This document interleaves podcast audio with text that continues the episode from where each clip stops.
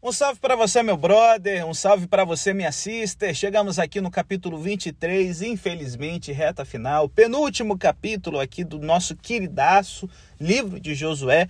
E na nossa temporada aqui, siga o líder, nós vamos ver aqui as palavras de despedida de Josué para o seu povo.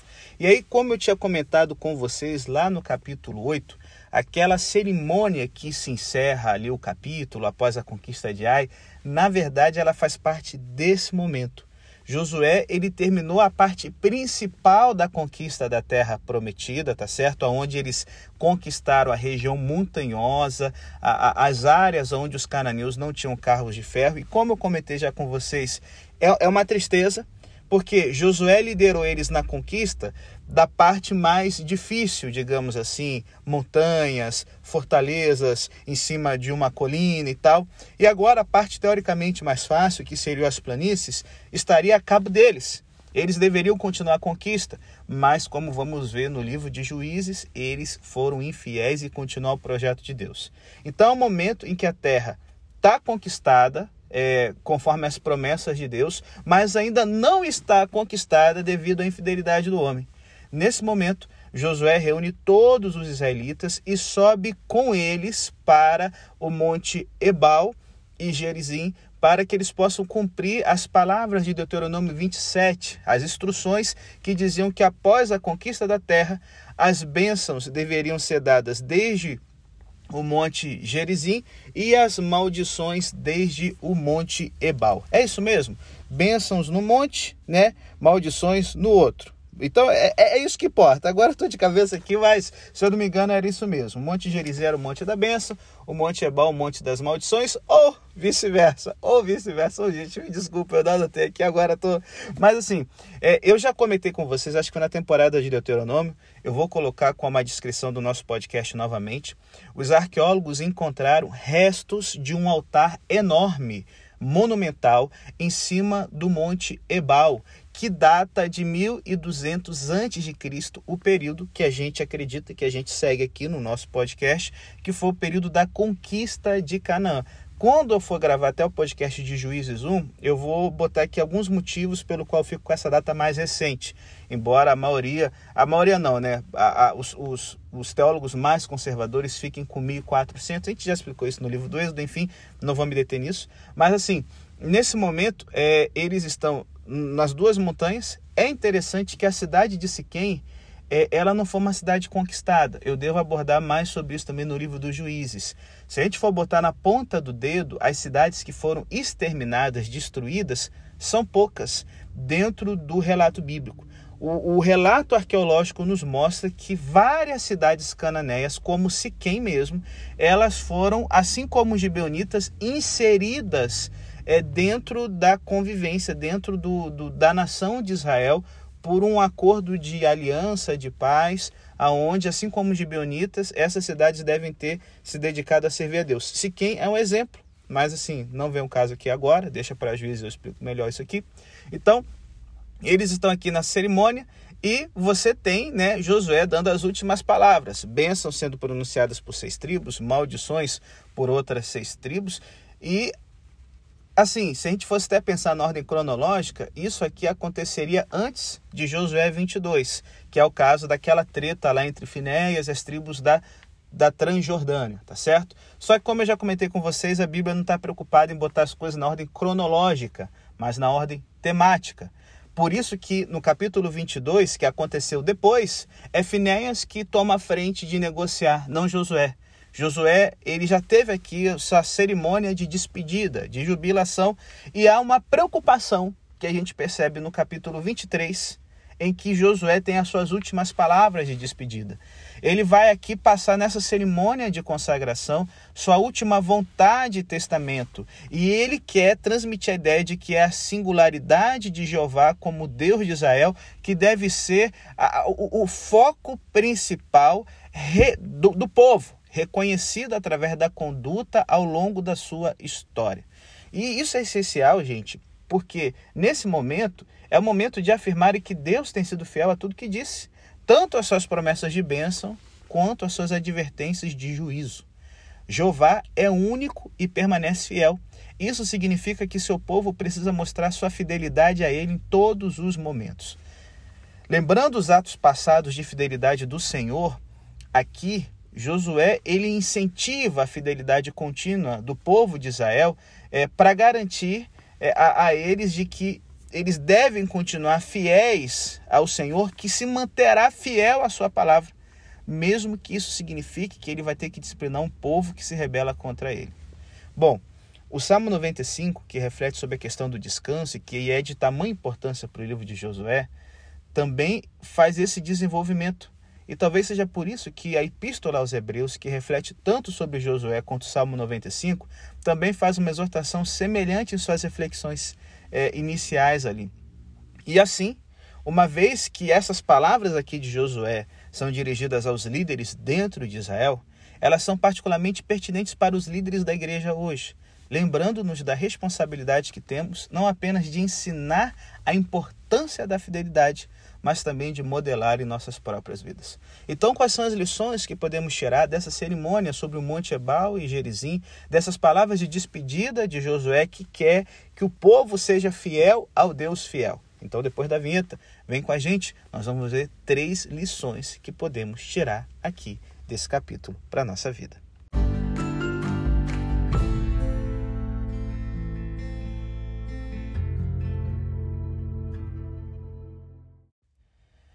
Bom, galera, embora esse aqui não seja um capítulo fácil de analisar por causa da maneira como ele continua retornando aos pontos-chave do livro, podemos, por conveniência, dividi-lo dividi aqui em três sessões principais.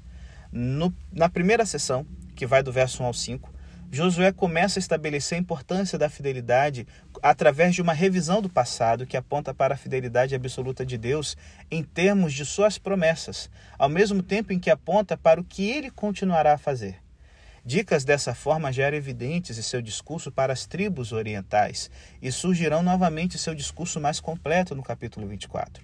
Aqui, no entanto, ele está falando com os líderes, enquanto no próximo capítulo haverá um foco nacional mais, ah, mais óbvio, embora né, seja também alcançado através dos líderes.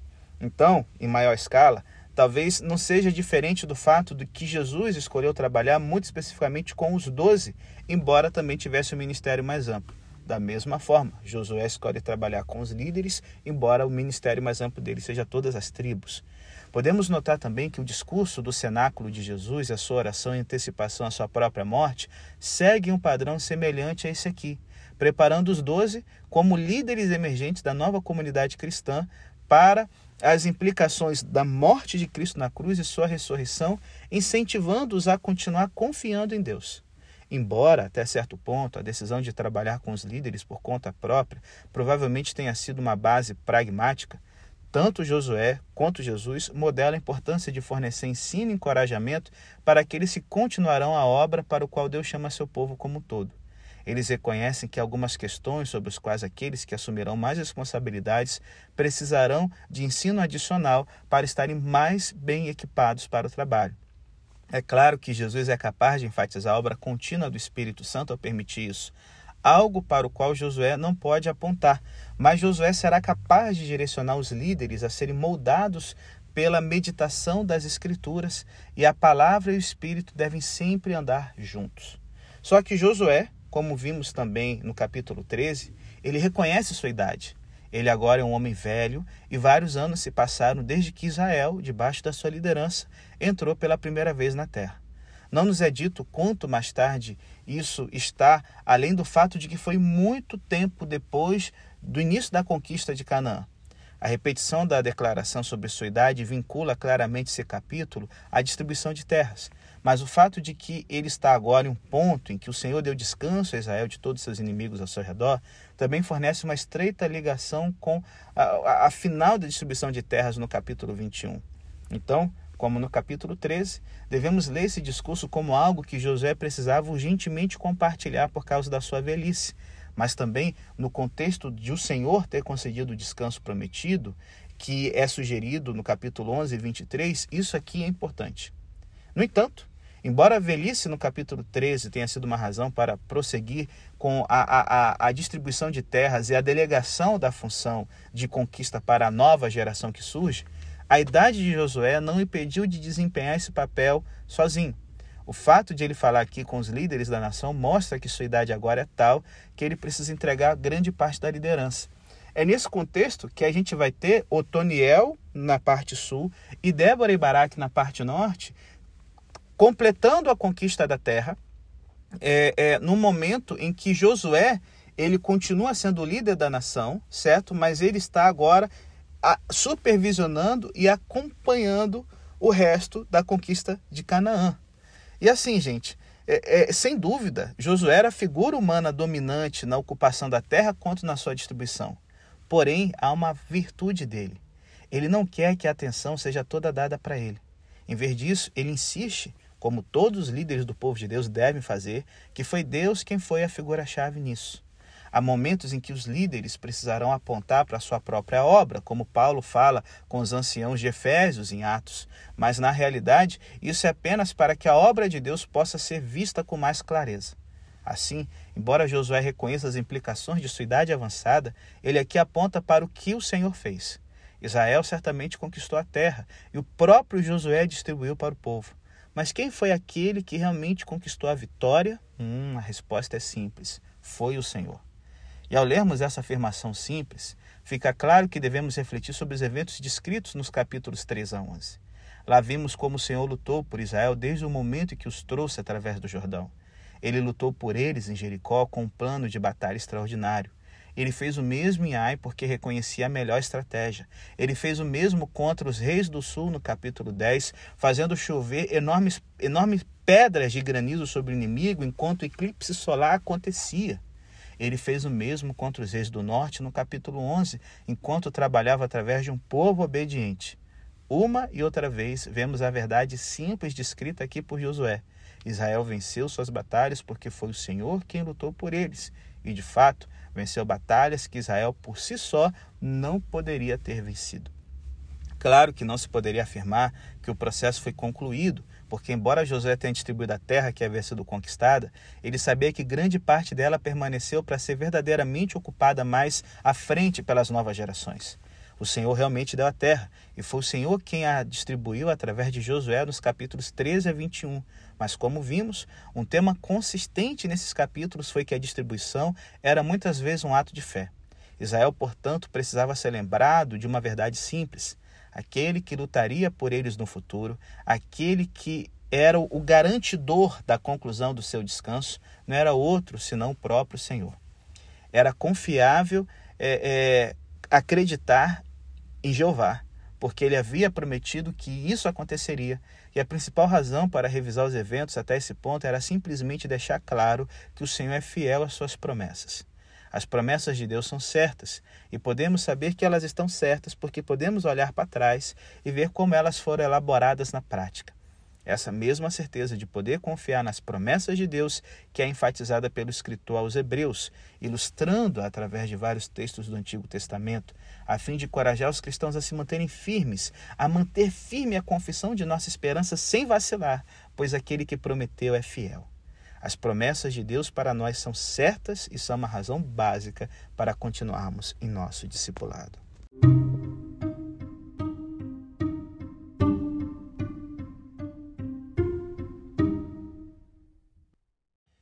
Bom, gente, como as promessas de Deus contam para alguma coisa, elas também devem afetar as maneiras pelas quais nos comportamos agora, no presente.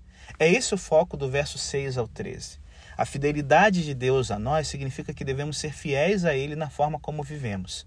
Esse é o ponto de partida de Josué quando ele se dirige aos líderes de Israel, embora em certo sentido ele agora aplique a eles as diretrizes de Jeová que foram dadas no início da campanha para reivindicar a terra. Assim como uma raça tem um ponto de partida, também nossa fidelidade a Deus precisa de um ponto de partida. E esse ponto de partida é o nosso compromisso de obedecer ao que foi revelado nas Escrituras.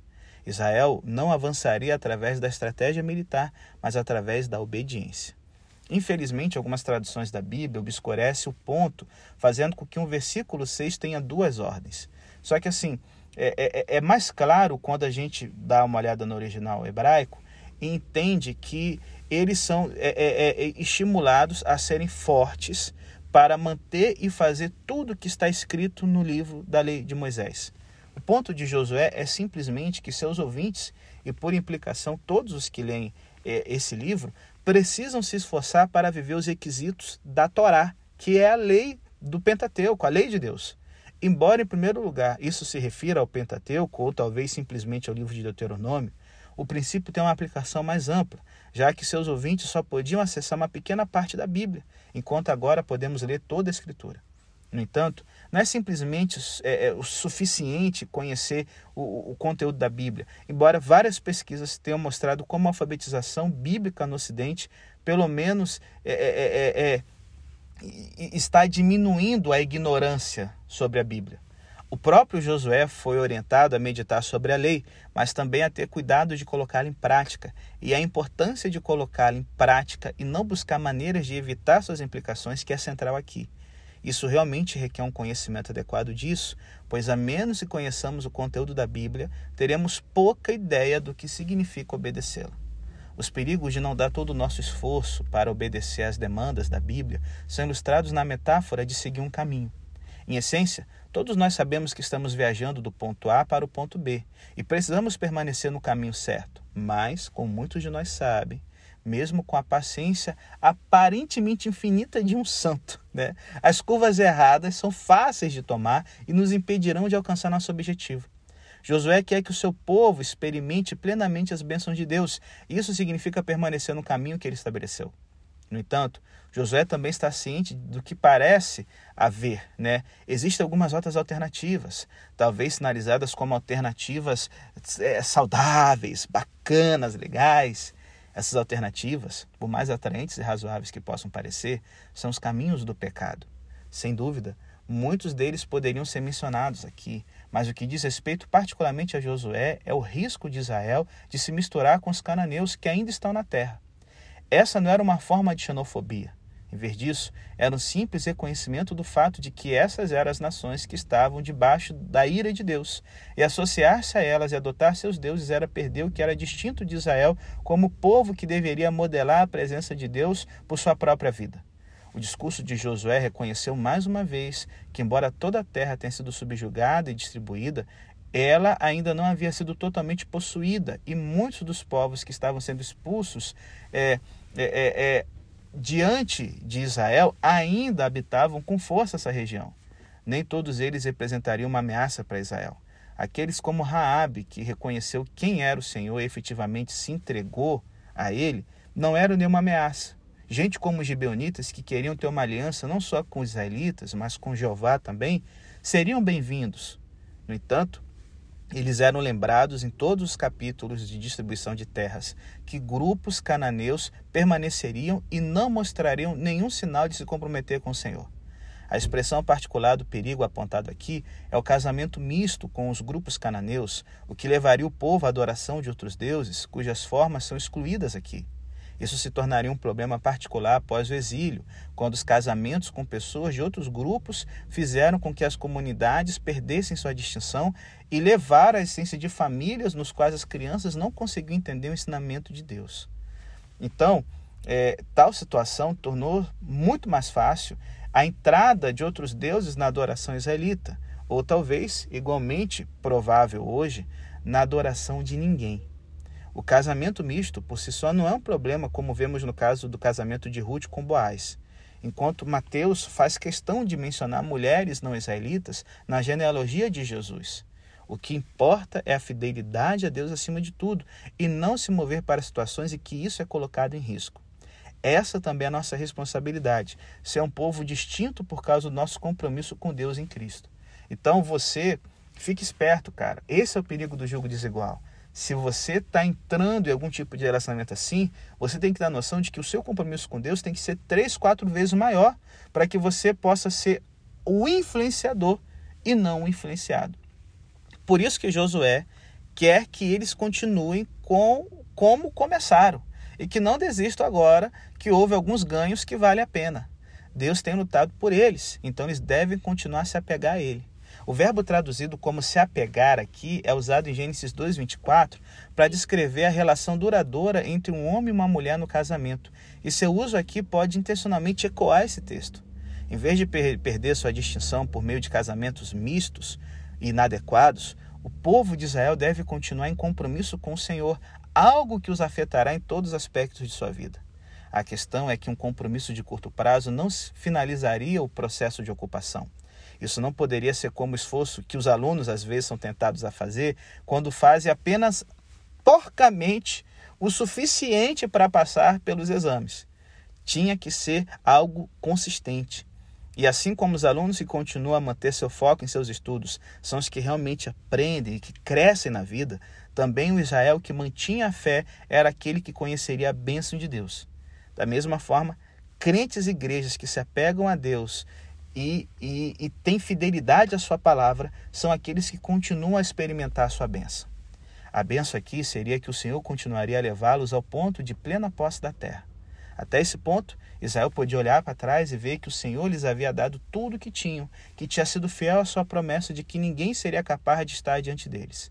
Eles poderiam ver o quão inimigos maiores e aparentemente mais poderosos haviam sido postos em fuga, assim como havia sido prometido.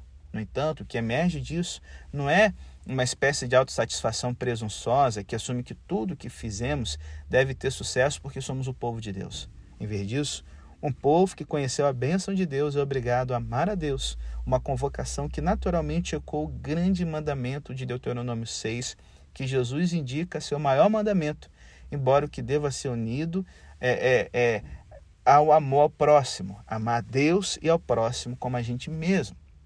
Porém, podemos achar estranho que o amor seja ordenado. Afinal, o amor não é uma resposta emocional, pastor. É. A resposta, em parte, está nos tratados do antigo Oriente Médio, que rotineiramente mandava os povos sujeitos a amar o rei. O que agora, né, parece uma coisa meio ilógica, porque o rei os controlava, né? E isso pode ser lido cinicamente como advertindo-os para não se rebelarem e pagarem seus impostos. O, o que isso estabelece, no entanto, é que no mundo de Israel, ordenar o amor era em grande parte equivalente a ordenar lealdade. E assim reconheceríamos esse último como algo que poderia ser ordenado hoje. No entanto, não podemos deixar essa, esse mandamento apenas no contexto do tratado, porque a ordem bíblica de amar a Deus também vem em um ambiente onde possamos ver o que Deus já fez por nós, ou seja, vemos a lealdade de Deus ao seu povo antes do seu amor por ele, algo que é distinto desses tratados políticos antigos. Deus já trabalhou para nós, mesmo antes de termos a oportunidade de sermos leais a Ele. Nessas circunstâncias, vistas mais claramente, é claro, na obra de Cristo, a lealdade pode de fato ser amor, uma resposta sincera a um Deus que nos alcançou. Ao mesmo tempo, no entanto, isso nos impele, nos impede, nos impede de ver o amor puramente como uma resposta emocional, porque o amor a Deus só faz sentido quando nós, como seu povo, vivemos para Ele e nos apegamos a Ele por toda a nossa vida, e não apenas quando nos reunimos e cantamos os seus louvores em adoração. Isso é uma obra de todo dia, a vida toda. Podemos ficar felizes em deixar a passagem nesse momento, porque então teríamos um final feliz. Mas Josué não faz isso. Ele sabe muito bem que passagens como Levítico 26 e Deuteronômio 28 mostram que há um potencial para bênção, mas também há um potencial para maldição, e que um povo que não ama Deus, que não mostra a lealdade, está debaixo das maldições estabelecidas. Ensinamento fiel aqui, de fato, uma demonstração do próprio compromisso de Josué com a lei do Senhor, significa que a alternativa também precisa ser esclarecida. Deus tem sido fiel, mas o processo ainda não terminou. Israel não pode presumir que Deus continuará com eles, independentemente de sua própria infidelidade, assim como a igreja não pode assumir que a bênção inevitavelmente a espera. A fidelidade à promessa da bênção de Deus exige que também deixemos claras as implicações de não amar a Deus acima de tudo.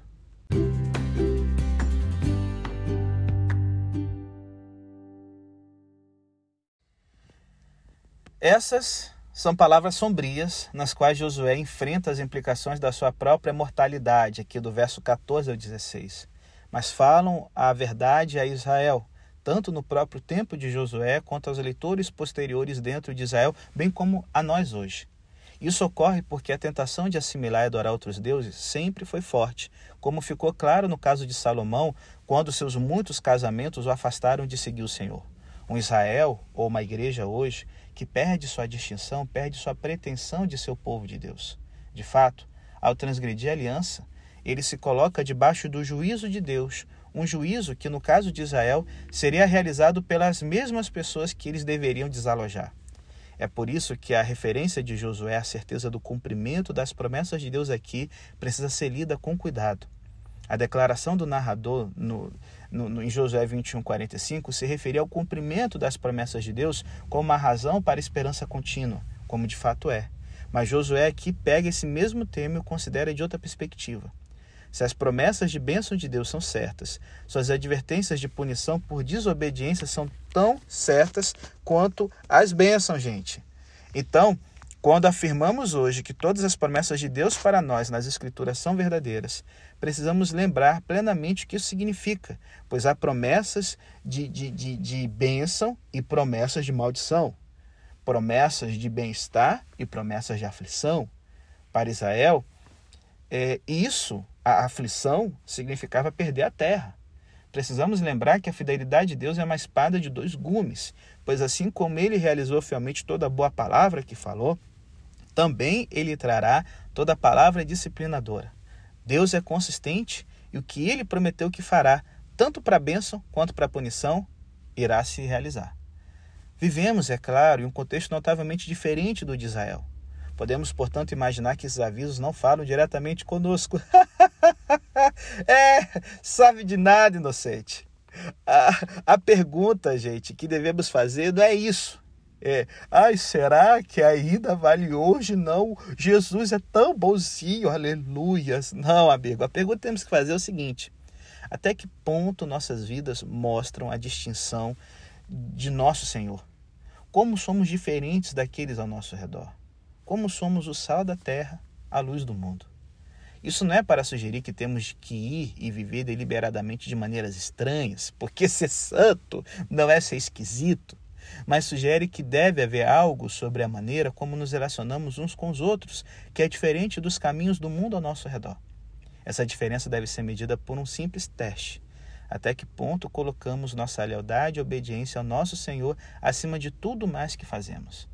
Devemos fazer essa pergunta, porque se essa não é a nossa prioridade, já iniciamos o processo de assimilação. E um povo que assimila, um povo que não coloca sua lealdade a Cristo acima de tudo, já está debaixo do seu julgamento. Você é o sal da terra, mas se o sal perder o seu sabor, como a sua salinidade será restaurada? Não é bom para mais nada, exceto para ser jogado fora e ser pisoteado pelos homens. Essa é a possibilidade apresentada diante de nós na última vontade e testamento de Josué: ser distinto, apontar para Cristo acima de tudo e, como Josué, conhecer sua fidelidade. E esta é a ameaça que se estende diante de nós. Conhecer o outro lado de sua fidelidade se optarmos por nos afastar do caminho que Cristo estabeleceu para nós.